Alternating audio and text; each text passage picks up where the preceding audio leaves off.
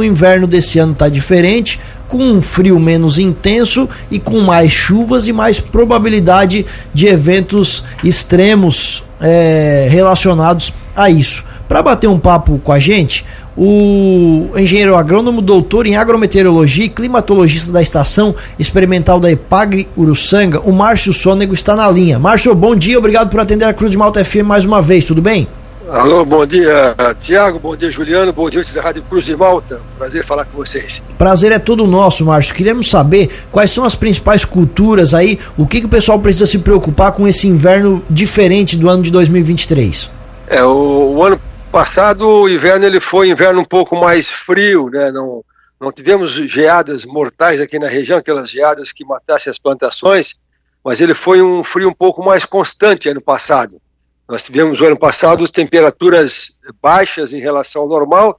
Apenas no mês de julho é que nós tivemos uma temperatura do ano passado um pouco mais quente. Não sei se se lembra que já começou ano passado frio no mês de maio, depois eh, tivemos frio no mês de junho, aí ano passado julho esquentou bem, aí caiu bem a temperatura em agosto, caiu bem a temperatura em setembro, e ano passado, só para o pessoal lembrar, as lavouras custaram a, a vingar, né? O, plantações de milho, as plantações de fumo atrasaram um pouco também.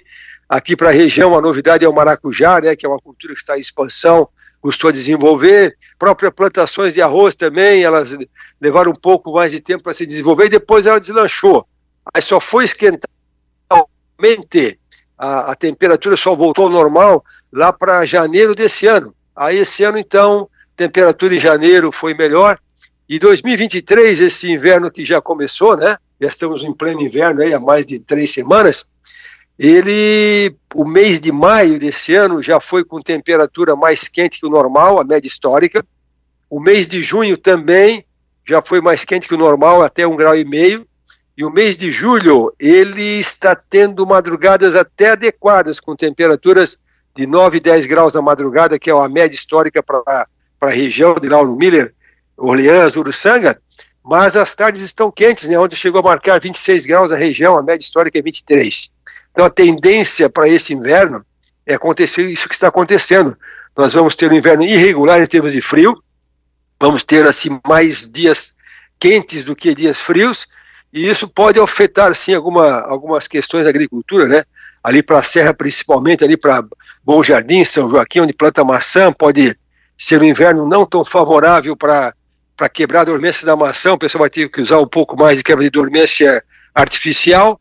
E aqui para baixo a gente é, tem a possibilidade de plantios até mais cedo, né? Que daí, como o frio não vai ser tão intenso, o pessoal até pode adiantar o plantio de algumas lavouras. Por exemplo, ano passado, só para citar de novo o maracujá, o pessoal atrasou um pouco o plantio ano passado em função de medo de frio é, tardio. Esse ano já pode usar o próprio calendário, que é dia 10 de agosto, porque esse ano dificilmente né, teremos assim um frio um pouco mais intenso aqui na região. E o que, é mais preocupante, Márcio, para as culturas aqui da nossa região? É o, a falta do frio ou o excesso de chuva que virá? É, então assim, essa questão da chuva é interessante, né? Porque o mês de junho ele teve aquele ciclone, né? Que arrasou ali com Praia Grande, no extremo sul do estado.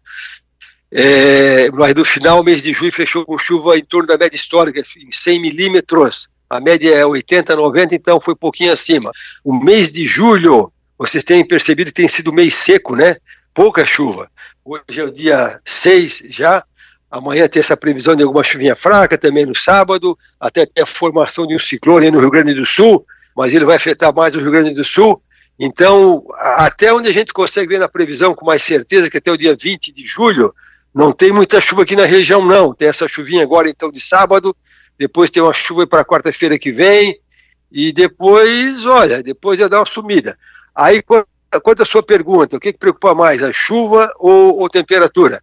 É, os modelos colocam que a partir do mês de setembro é que começa a aumentar um pouco mais a preocupação com chuvas, né?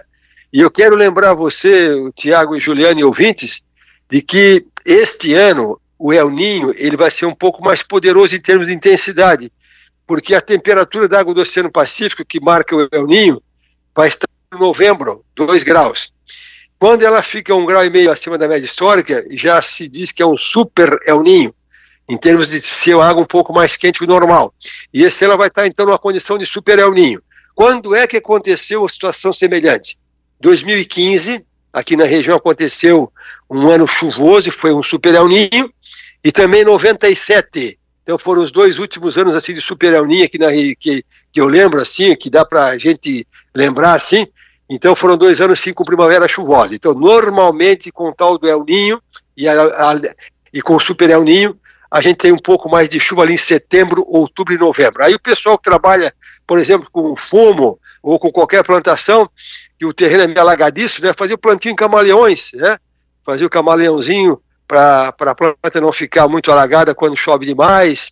E, mas o que é importante é que ah, os plantios podem ser feitos na época certa, porque a princípio não vamos ter assim frio intenso nessas próximas, próximas semanas e meses. Então, até reforçando o Márcio aqui para nós, para o nosso município especialmente, né, que é muito forte essa cultura ainda da plantação de fumo, também do milho, então o pessoal pode fazer o plantio no tempo certo.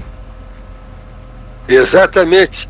E até para o milho, né, o milho gosta de, de calor e chuva, né, claro que não pode ser chuva demais, né, e então me parece que vai ser um ano bom para o milho, para as plantações de arroz da região também, para o fumo também é um ano bom, né, é, só cuidar, assim, para quem tem o terreno assim um pouco mais alagadiço, para fazer o plantio camaleão, para evitar que encharque muito solo, que o fumo, eu sei que o fumo já é bem, bem resistente ao nosso tipo de clima, mas então só evitar fazer esse tipo de, de plantio assim em área é, mais no plano, fazer mais em camaleão, que isso vai ajudar bastante.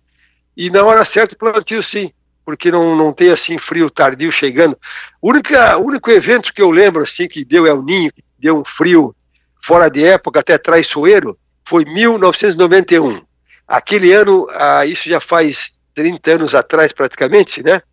91 foi um ano de El Ninho também. Não foi El Ninho forte, foi El Ninho fraco. E deu um inverno muito despretensioso, sem frio. Aí no dia 2, 3 e 4 de agosto entrou uma onda de frio muito intensa. A temperatura chegou aqui na região de Lauro Miller, Uruçanga, a quase 3 graus abaixo de zero. Mas não, então eu sempre falo para o pessoal aqui da, da região que o nosso frio ele se concentra do dia 20 de maio ao dia 10 de agosto.